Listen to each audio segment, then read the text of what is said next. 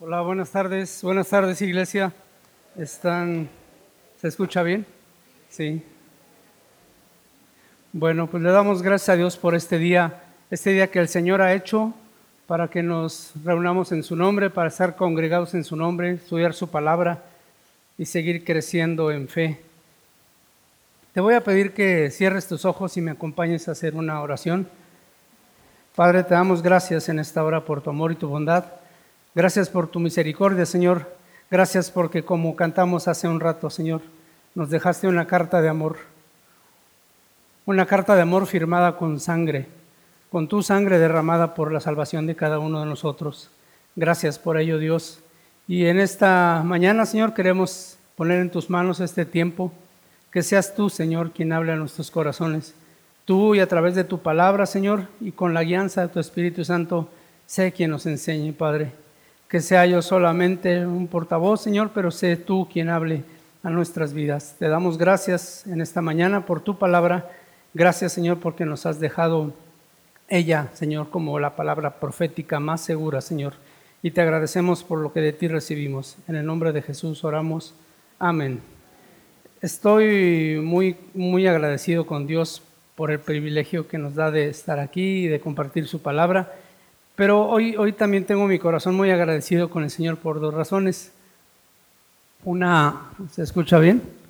Una es porque mi hermana y mi cuñado están aquí. Ella ha decidido congregarse con nosotros eh, después de pues, como 30 años que tenemos de ser creyentes. Vamos a estar juntos, mi hermano, mi hermana, yo, bueno, mi cuñado también, y me da mucho gusto este, que podamos estar aquí con ustedes, con la familia de Dios. Y por otro lado, a esta misma hora, pero en otro lugar, eh, mi hijo Misael está compartiendo la palabra de Dios. Misael, Misael está predicando en, en, la iglesia donde él se reúne y me da mucho gusto porque ayer que estuvimos hablando me decía, es que mañana voy a predicar, le digo, yo también. Y me dice, bueno, voy a orar por ti y, y yo por él también para que el Señor lo use. Y me da mucho gusto ver que cuando has sembrado la, la palabra de Dios en el corazón de tus hijos, puedes, puedes ver pasar los años y ver a tus hijos firmes en el Señor. Siguen buscando de Dios, siguen enseñando a otros acerca de Dios y me llena de gozo en el corazón por ello. Así es que hoy vamos a continuar estudiando nosotros. Estamos viendo la carta a los Efesios desde hace ya varios meses y te voy a pedir que me acompañes ahí. Estamos en Efesios 4, ya hemos visto muchas cosas en Efesios y creo que hemos aprendido algo de todo esto, ¿verdad? Hemos aprendido que eh, estando en Cristo hemos sido bendecidos con toda bendición espiritual en los lugares celestiales. Hemos aprendido que cuando creímos a la palabra de verdad, al Evangelio de nuestra salvación, fuimos sellados con el Espíritu Santo de Dios. Hemos aprendido que éramos enemigos de Dios, muertos en delitos y pecados y que fuimos reconciliados con Él. Conocimos el misterio que estuvo escondido por tanto tiempo y que es Cristo en nosotros, dice esperanza de gloria, la iglesia, la iglesia, judíos y gentiles en un solo cuerpo, en una sola entidad llamada hoy iglesia. Y, y ahora estamos viendo acerca de la unidad en el Espíritu y empezamos a enseñar cómo es necesario que la iglesia guarde esa unidad. No, no estamos llamados a hacer la unidad, esta ya la hizo el Señor, a guardar la unidad en el vínculo de la paz. Y empezamos a ver que tenemos un mismo Señor, un mismo bautismo, una misma fe. Y ahora estamos estudiando a partir de hace dos semanas acerca de que dice que Jesús descendió, llevó cautiva la cautividad y dice, repartió, dio dones a los hombres. Y quiero que me acompañes a leer, vamos a leer desde el versículo 7 nada más, del 7 al, al 12. Aunque el 7, del 7 al 10 ya lo enseñamos, pero vamos para entrar en materia. Pero a cada uno de nosotros fue dada la gracia conforme a la medida del don de Cristo. Por lo cual dice, subiendo a lo alto, llevó cautiva la cautividad y dio dones a los hombres. Y eso de que subió, ¿qué es sino que también había descendido primero a las partes más bajas de la tierra?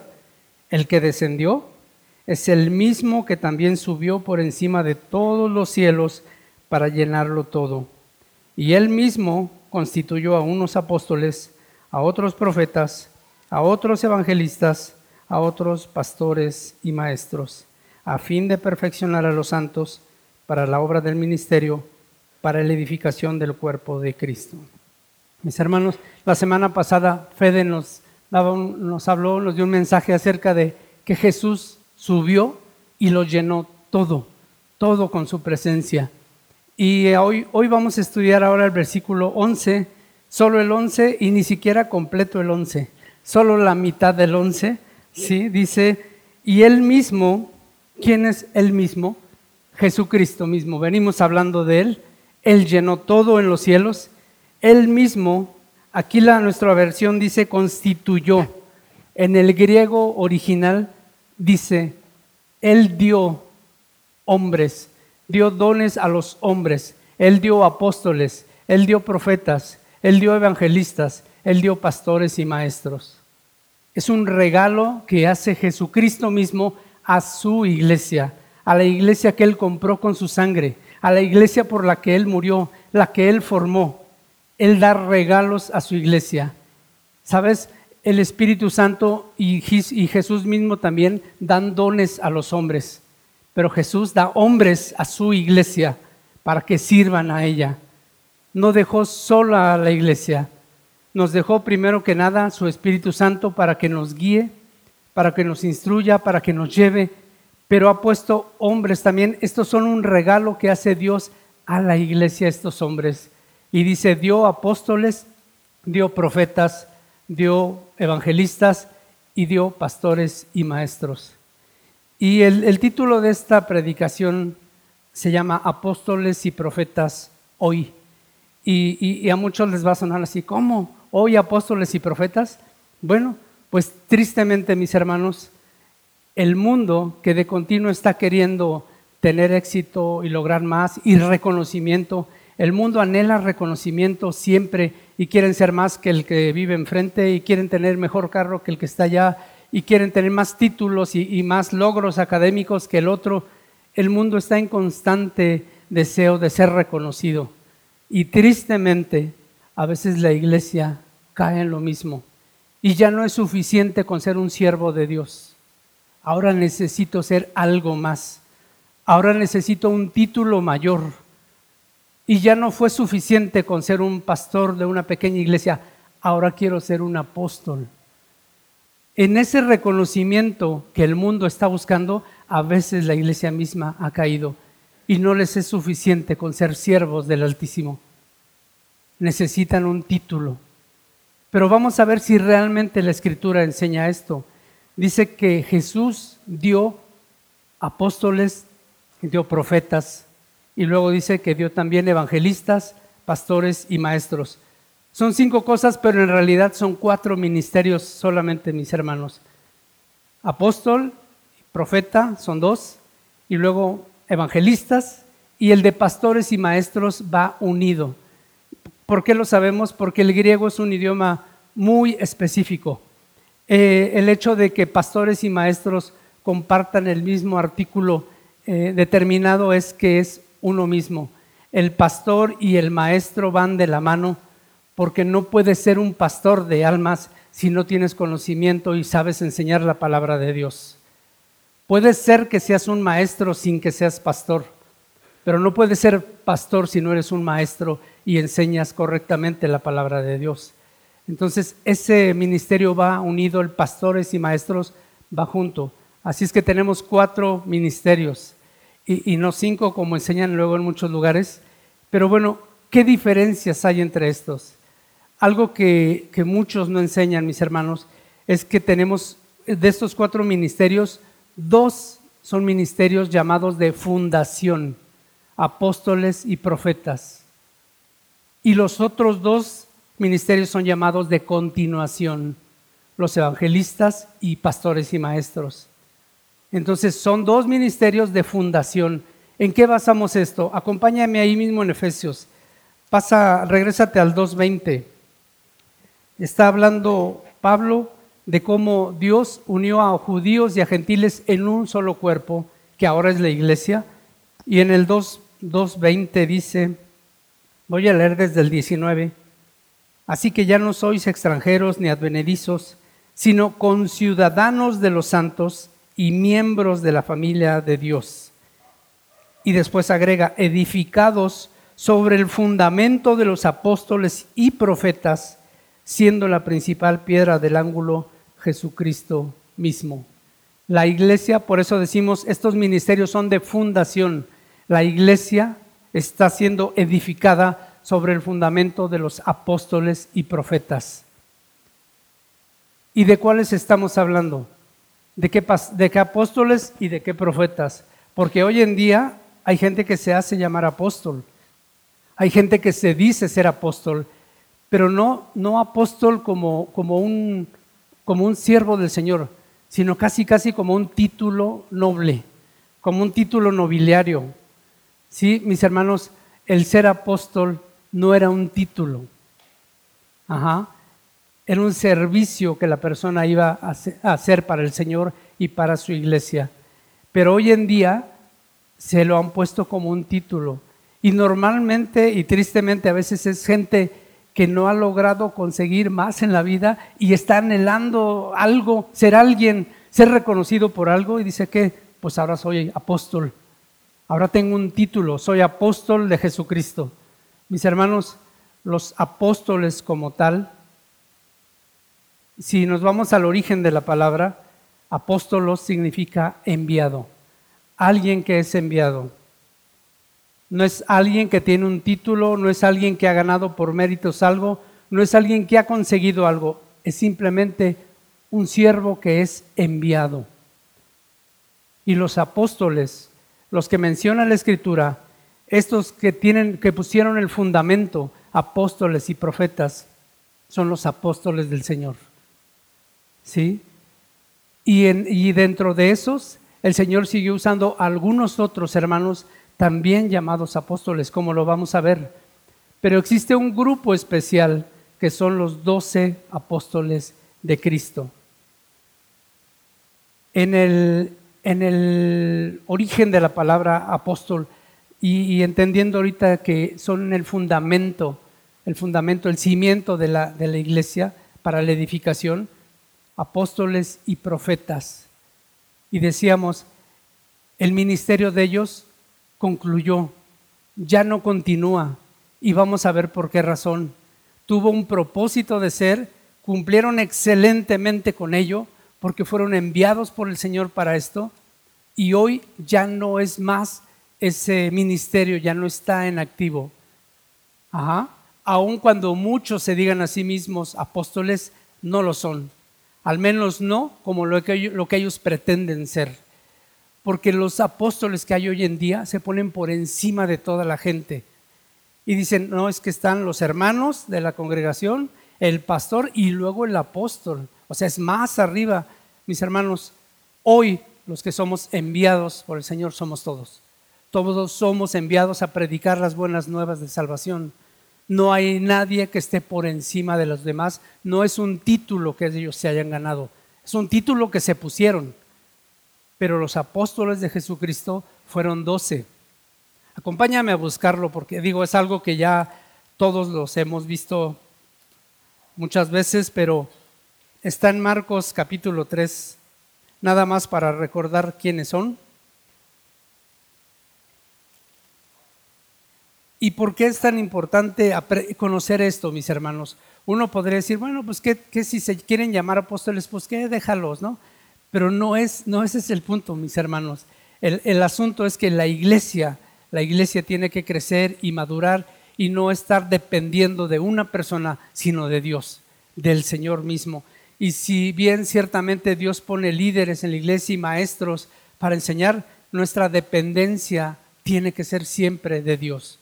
Ajá. No de los que se autonombran apóstoles y se ponen, se ponen por encima de todo. Ahí estamos ya en Marcos capítulo 3. Marcos 3, versículos del 13 al 17 dice, hablando de Jesús, dice, después subió al monte y llamó así a los que él quiso y vinieron a él. Y estableció a doce para que estuviesen con él y para enviarlos a predicar. Este era el propósito. A esos iban, por eso se llaman apóstoles. Iban a ser enviados a predicar. y que tuviesen autoridad para sanar enfermedades y para echar fuera demonios. Esto iba a acompañar a los apóstoles, ¿sí? Las señales, los prodigios, los milagros. Y empieza a mencionarlos a Simón, a quien puso por sobrenombre Pedro, a Jacobo, hijo de Zebedeo, y a Juan, hermano de Jacobo, a quienes apellidó Boanerges, esto es, hijos del trueno, Andrés, Felipe, Bartolomé, Mateo, Tomás, Jacobo, hijo de Alfeo, Tadeo, Simón el cananista, y al final dice, y Judas Iscariote, el que le entregó, y vinieron a casa. Ahí están mencionados los doce apóstoles. Nosotros sabemos lo que pasó después, no estoy spoileando nada. Sabemos que Judas traicionó a Jesús, sabemos que fue y ofreció entregarlo a cambio de 30 monedas de plata. Después se arrepintió y este, tuvo un remordimiento de conciencia solamente y se quitó la vida. Pero estos son los doce que el Señor había llamado. Y dice que fueron escogidos por Él para ser enviados. Ahí está el apostolado, para ser enviados. Y tenían dos características. La primera, habían sido escogidos por el Señor. La segunda, iban acompañados para poder hacer señales, prodigios y maravillas, para respaldar la predicación, para respaldar el que la gente creyera a Dios. Pero bueno, sabemos que después ocurrió la traición de Judas y era necesario volver a completar ese número de doce. Y entonces vemos que pasó algo, vamos a Hechos capítulo 1, ocurre algo una vez que, les, que, que los discípulos ya están ahí, Jesús se ha ido. Y dice, el, estamos en Hechos capítulo 1, versículo 21, se levanta Pedro y dice, es necesario pues que de estos hombres que han estado junto con nosotros todo el tiempo que el Señor Jesús entraba y salía con nosotros, comenzando desde el bautismo de Juan hasta el día en que de entre nosotros fue recibido arriba, uno se ha hecho testigo con nosotros de su resurrección. Esta era una característica más que debía tener un apóstol. Ajá. Tenía que ser escogido por el Señor, tenía que respaldar su acción con milagros, prodigios y maravillas, con señales. Tercero, dice aquí, tenía que haber andado con el Señor y haber conocido todo lo que el Señor hizo. Dice Pedro, hay muchos que han andado con nosotros y que han visto y han visto entrar y salir a Jesús y de un pueblo a otro y predicando y sanando gente, limpiando leprosos, dando vista a los ciegos, resucitando a Lázaro. Hay muchos que lo han visto. De entre ellos que nos han acompañado, escojamos a uno. Y dice que echaron suertes. Y uno dice, qué manera de escoger a un discípulo, algo tan importante, a un apóstol, y echaron suertes. Mis hermanos, aún, aún el Espíritu Santo no estaba operando en ellos desde adentro. Entonces dice aquí, versículo 23, y señalaron a dos, a José llamado Barsabás, que tenía por sobrenombre Justo, y a Matías. Y orando dijeron, Tú, Señor, que conoces los corazones de todos, muestra cuál de estos dos has escogido, para que tome la parte de este ministerio y apostolado de que cayó Judas por transgresión para irse a su propio lugar. Y les echaron suertes, y la suerte cayó sobre Matías, y fue contado con los once apóstoles. Dios agrega a Matías. Ajá. Dice que echaron suertes, pero no fue nada más así de chin, champú. No, oraron, dijeron, Señor, tú que conoces los corazones, muéstranos quién ha de ser. Oraron a Dios y Dios decidió que fuera Matías. Ahora, mis hermanos, hay, hay algunos hermanos, y, esto es algo que queremos como iglesia eh, explicar, hay algunos hermanos que piensan que esta elección de Matías pues no fue precisamente lo más bíblico ni guiado por el Espíritu Santo y hay quienes creen que Pablo vino a ocupar ese lugar número 12. Pero hay otros que dicen, bueno, no, es que Matías sí fue porque ellos oraron a Dios y echaron suertes y Dios dijo que fuera él, ¿no? Mis hermanos, si tú crees que Matías es el, el apóstol número 12, está bien. Si crees que pudo haber sido Pablo el que Dios escogió y puso ahí, no hay condenación. Algún día, mis hermanos, algún día sabremos quién era, porque hay cosas que se reserva a Dios y, en su sola sabiduría Él lo tiene. Pero ¿sabes qué? Tú y yo lo vamos a saber. Algún día vamos a estar allá y vamos a decir, ah, sí era Matías. Oh, fue Pablo. Aunque Pablo dice, soy el apóstol a los gentiles. Pero bueno, no sabemos realmente, pero no hay problema con ello, mi hermano. Si tú siempre has creído que Matías es el que reemplazó a Judas, bien. Si tú crees que Pablo es el que ocupó ese lugar, bien también. Lo más importante es que ambos servían al Señor. Ambos servían al Señor. Y estas son las características que debía tener un apóstol. Haber conocido a Jesús. Ahora alguien podría decir, pero Pablo no conoció a Jesús. Cuando Pablo comenzó su ministerio, Jesús ya había muerto, resucitado y se había ido al cielo. Ajá, pero dice Pablo, conozco a un hombre, hablaba de él, dice, conozco a un hombre, si en el cuerpo no lo sé, si fuera del cuerpo no lo sé, pero este hombre subió hasta el tercer cielo. Él conoció a Jesús ya glorificado. No conoció al Jesús de barba y sandalias que anduvo entre la gente. Él conoció al Cristo ya glorificado. Y de Él recibió toda la enseñanza. Directamente de Él conoció todo lo que los otros habían conocido y más todavía. ¿A quién le reveló el misterio escondido por tantos años? A Pablo. A Pablo el Señor le dijo, a Pablo el Señor le mostró lo que había estado escondido por tanto tiempo, la iglesia, el secreto que Dios guardó para que Satanás no pusiera su mano en ello, sino que hasta que fue el tiempo de Dios, dice Pablo, ahora dalo a conocer a los principados, a las potestades, que la iglesia misma dé testimonio de cuál es mi obra. La iglesia, tú y yo.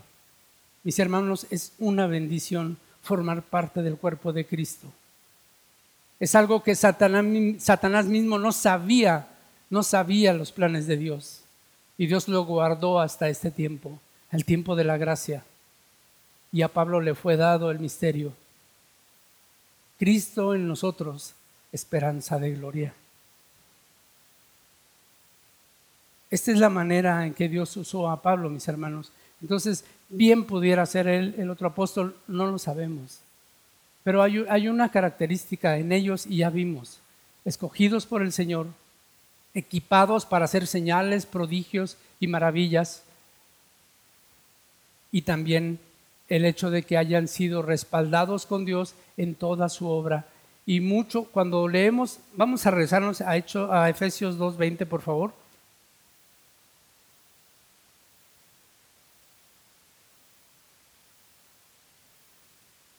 porque ahí está la importancia de por qué debemos reconocer a estos apóstoles.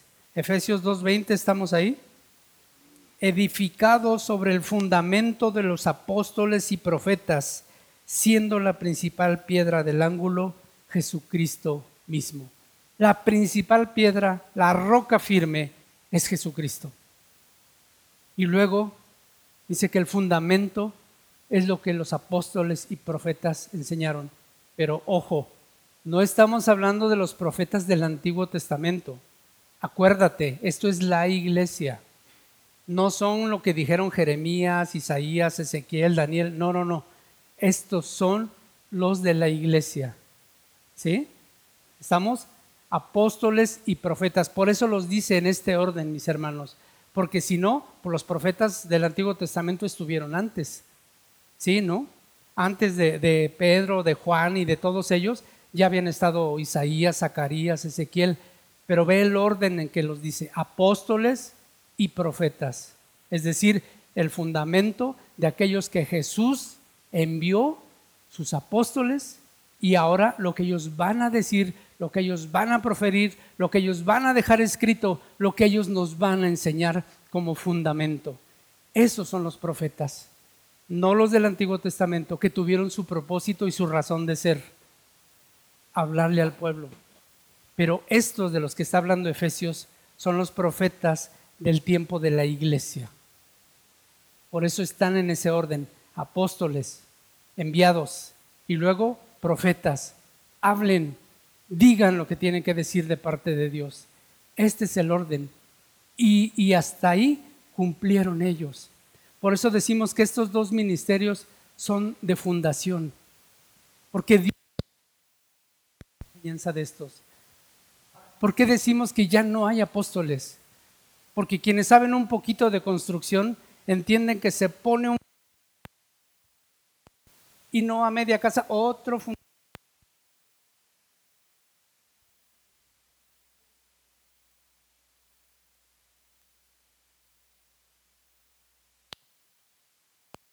Y luego Dios empieza a construir un edificio espiritual que es la iglesia, en donde las piedras vivas, uno junto a la otra, unidos en amor, van haciendo ese gran edificio espiritual, ese templo de Dios. Esa es la forma en la que Dios está trabajando en su iglesia. Por eso el Señor Jesús regala hombres a su iglesia, para que pongan el fundamento para que hablen, para que profeticen, profieran la palabra de Dios. Y después que esto pasa, entonces evangelistas.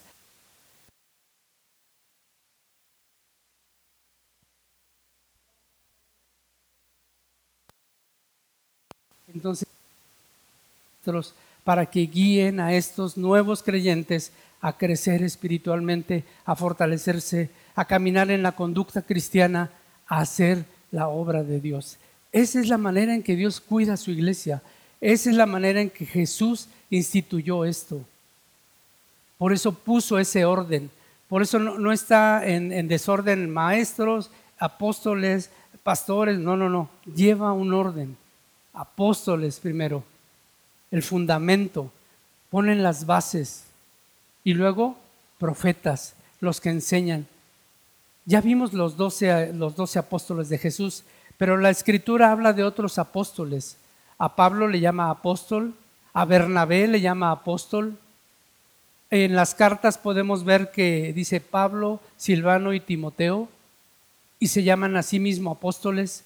Sí, ¿sabes por qué todavía había apóstoles en ese momento? Porque la palabra de Dios aún no estaba escrita. La palabra de Dios no la teníamos. Estaba el Antiguo Testamento, pero el resto de la palabra, el Nuevo Testamento, todavía no se escribía. Y Dios estaba usando a estas personas para hablarnos. ¿Qué es? Ahora me voy a pasar a los profetas. ¿Qué es la profecía? ¿Qué hacía un profeta? Un profeta hablaba de parte de Dios. ¿Recuerdan? En el Antiguo Testamento decían los profetas, así dice el Señor, así dice Jehová de los ejércitos, Así dice eh, Dios Todopoderoso, el Altísimo, hablaban de parte de Dios. Eso es lo que hacía un profeta. ¿Qué empezaron a hacer los profetas que todavía se mencionan aquí del Nuevo Testamento? Hablar de parte de Dios.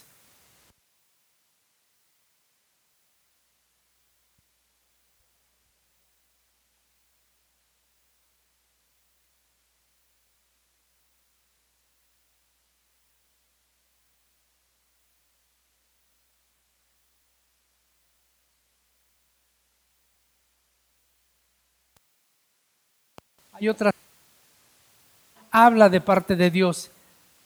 Esos son los profetas de Dios. Esos son junto, apóstoles y profetas ponen el cimiento. Dios siguió hablando todavía hasta el primer siglo. Escuchamos hablar de profetas. ¿Sabes quién fue el último de los, de los profetas? Juan. Juan, porque escribe Apocalipsis en el año entre el 94 y el 96, es el último de los profetas. Bueno, el último en morir. ¿Sí? Si se, si se fijan, a ver, acompáñame a ver Apocalipsis, Apocalipsis 1. ¿Por qué decimos que Juan era profeta? Apocalipsis 1, versículo 1. La revelación de Jesucristo que Dios le dio para manifestar a sus siervos las cosas que deben suceder pronto y la declaró enviándola por medio de su ángel a su siervo Juan. Dios se la dio a conocer a Juan, Jesús a Juan, que ha dado testimonio de la palabra de Dios y del testimonio de Jesucristo y de todas las cosas que ha visto. Juan habla de todo lo que vio. Todo el que lee y los que oyen las palabras de esta profecía y guardan las cosas en ella escritas, porque el tiempo está cerca. Juan puede decirse que fue el último de los profetas, así como Pablo puede decirse que tal vez fue el último de los apóstoles. Pablo fue el último de los apóstoles, Juan el último de los profetas, y si, hermano, si tú te metes a la historia, verás que a partir del siglo II ya no se vuelven a mencionar ni apóstoles ni profetas. Mis hermanos, los que son llamados los padres de la fe, no, no estoy hablando de sacerdotes de la Iglesia Católica, no, los llamados padres de la fe, porque fueron los que continuaron después de los discípulos, ¿sí? Y, hablo de, Atanasio y Policarpo y Tertuliano y, Ignacio y los que son considerados los primeros padres de la fe después de los discípulos, ninguno de ellos se ostentó como apóstol. Ninguno de ellos se puso ese título. Y te digo algo, por 20 siglos nadie hizo eso. Nadie, ni Spurgeon, ni Wesley, ni ninguno de los reformadores, nadie usó ese título de apóstol. Pero comienza el siglo XXI y, ah, ya no es suficiente ser siervo de Dios. Necesito ser algo más. Y volvieron los apóstoles. Pero son falsos apóstoles, mis hermanos. Yo no sé si Cash Luna o Maldonado vieron a Jesucristo en persona. No lo creo. Yo no sé si lo acompañaron cuando fue y sanó gente. No lo hicieron. Mis hermanos no estuvieron ahí. No son apóstoles. No hacen milagros. El Señor permitió que sus apóstoles hicieran maravillas, prodigios y señales. ¿Por qué? Porque todavía no estaba escrita la palabra de Dios. Y ellos y, estaban inmersos en un mundo afuera pagano y dentro judío. Y estos, estos pequeños pequeño grupo de cristianos eran como una secta, eran vistos como una secta. Ellos tenían que abrir brecha mis hermanos, debemos estar agradecidos por el regalo de Dios al darnos a estos hombres, apóstoles y profetas, esos que pusieron el fundamento, esos que con todo valor fueron y anunciaron las buenas nuevas de salvación en medio de un mundo hostil entre el paganismo y la religiosidad de los judíos. Ellos hablaron de Cristo resucitado. El fundamento de la iglesia es la enseñanza de apóstoles y profetas. Mi hermano, hoy es triste ver que en muchas iglesias esperan con ansias que llegue un profeta para que les diga lo que ha de pasar en sus vidas. Cuando Pedro dice, tenemos la palabra profética más segura la cual harías bien en oír. ¿Necesitas que venga alguien a darte profecía cuando Dios te ha dejado esto? ¿Por qué es que ya no? Hebreos 1.1 dice así, Dios, habiendo hablado muchas veces y de muchas maneras en otro tiempo a los padres por los profetas, en estos postreros días nos ha hablado por el Hijo, a quien constituyó heredero de todo y por quien asimismo hizo el universo. Dios nos ha hablado por el Hijo. Dios nos ha dado su palabra. Jesús es la palabra viva de Dios. La Biblia es la palabra escrita del Señor. Dios sigue hablando, pero ya no a través. Tuvieron su razón de ser y fue porque la palabra no estaba escrita aún. Todavía no teníamos acceso a las cartas, ni se habían escrito todavía. Algunas terminaron como el Apocalipsis casi al final del primer siglo. Pero hoy tenemos la palabra profética más segura. Hoy dice segunda de Timoteo, y ya no los voy a mandar a las citas, pero créeme que ahí está. Segunda de Timoteo 3:16 dice que la palabra de toda la escritura es inspirada por Dios. Ahí está, ¿verdad? ¿Dónde? Ah, en esta. Toda la escritura es inspirada por Dios y útil para enseñar, para redarguir, para corregir, para instruir en justicia, a fin de que el hombre de Dios sea perfecto, enteramente preparado para toda buena obra. Ese es el propósito de Dios. Por eso nos ha dado su palabra. Mis hermanos, no es esta una predicación solamente para echarle tierra a los falsos apóstoles que hoy en día se autonombran así, sino para que nosotros entendamos y agradezcamos a Dios por los verdaderos apóstoles y por los verdaderos profetas que Dios regaló a su iglesia para no dejarla así.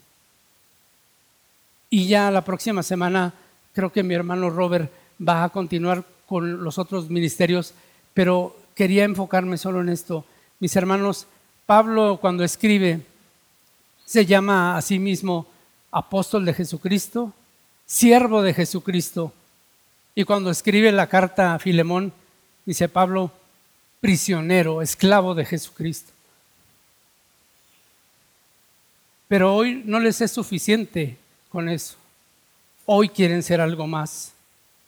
¿Sabes qué somos? ¿Quieres un título? Somos siervos. Somos siervos de Jesucristo. ¿Y quieres ponerle un adjetivo?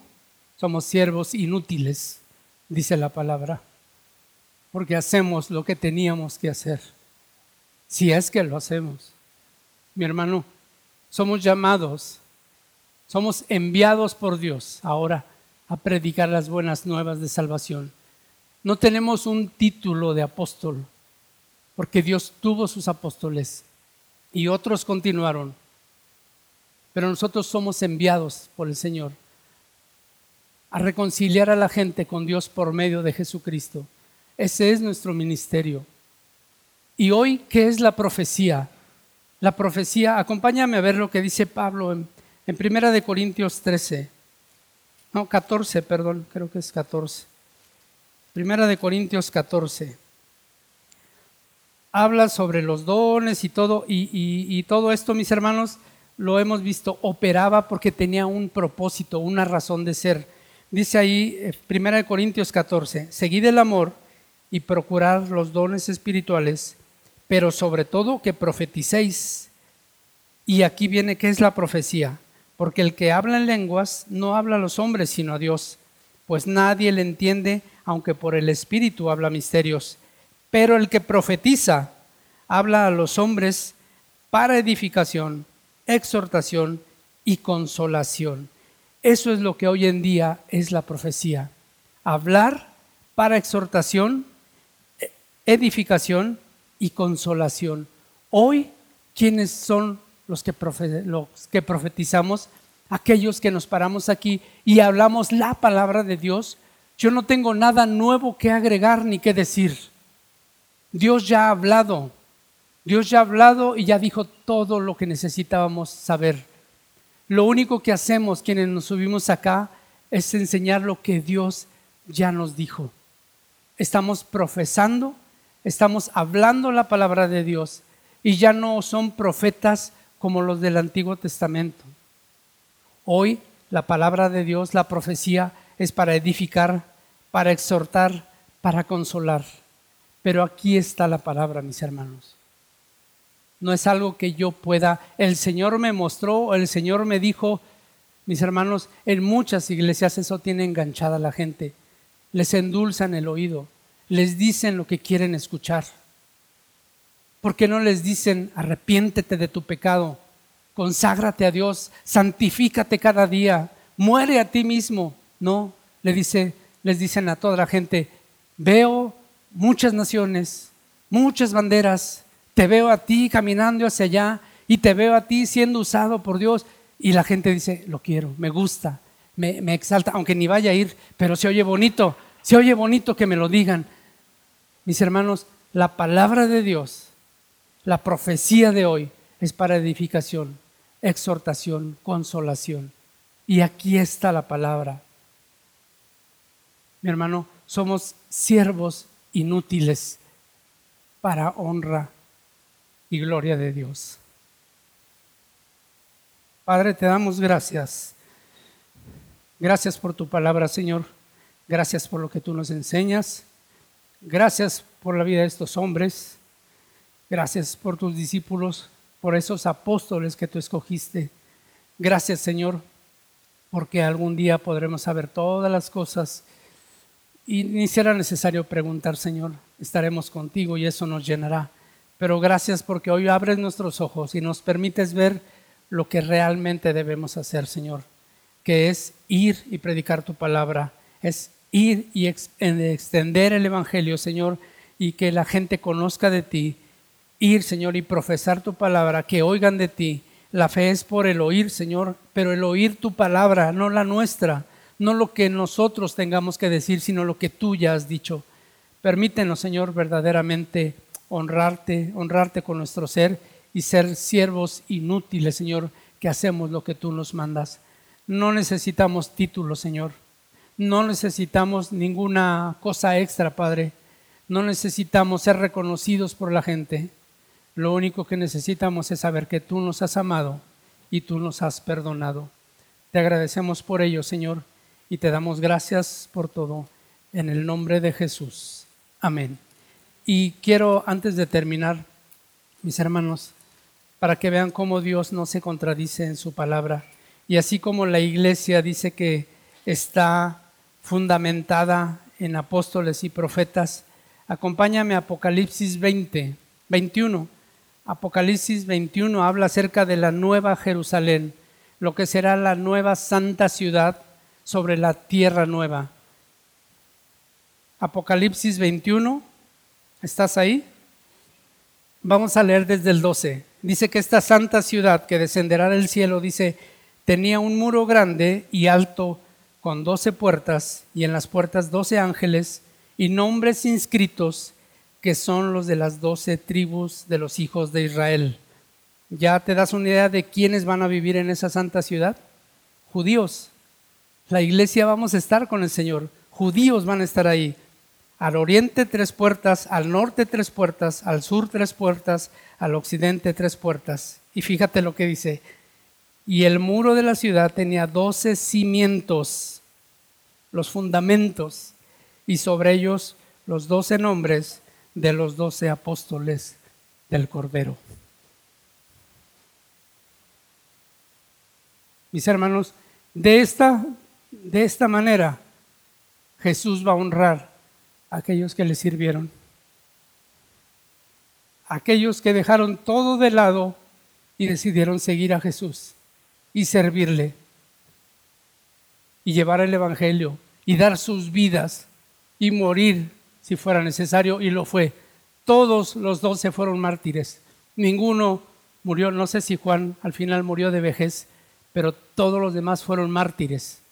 Todos murieron aserrados, torturados, apedreados, todos los enviados por Jesús tuvieron este fin. Pero ¿sabes qué? Jesús al final les honra y dice que en esa santa ciudad, en los pilares, en los cimientos, estará el nombre de cada uno de ellos. Algún día podrás leer y ver si está Matías o Pablo, pero están los doce ahí. Damos gracias a Dios por ello, porque Dios es fiel y no se queda con nada.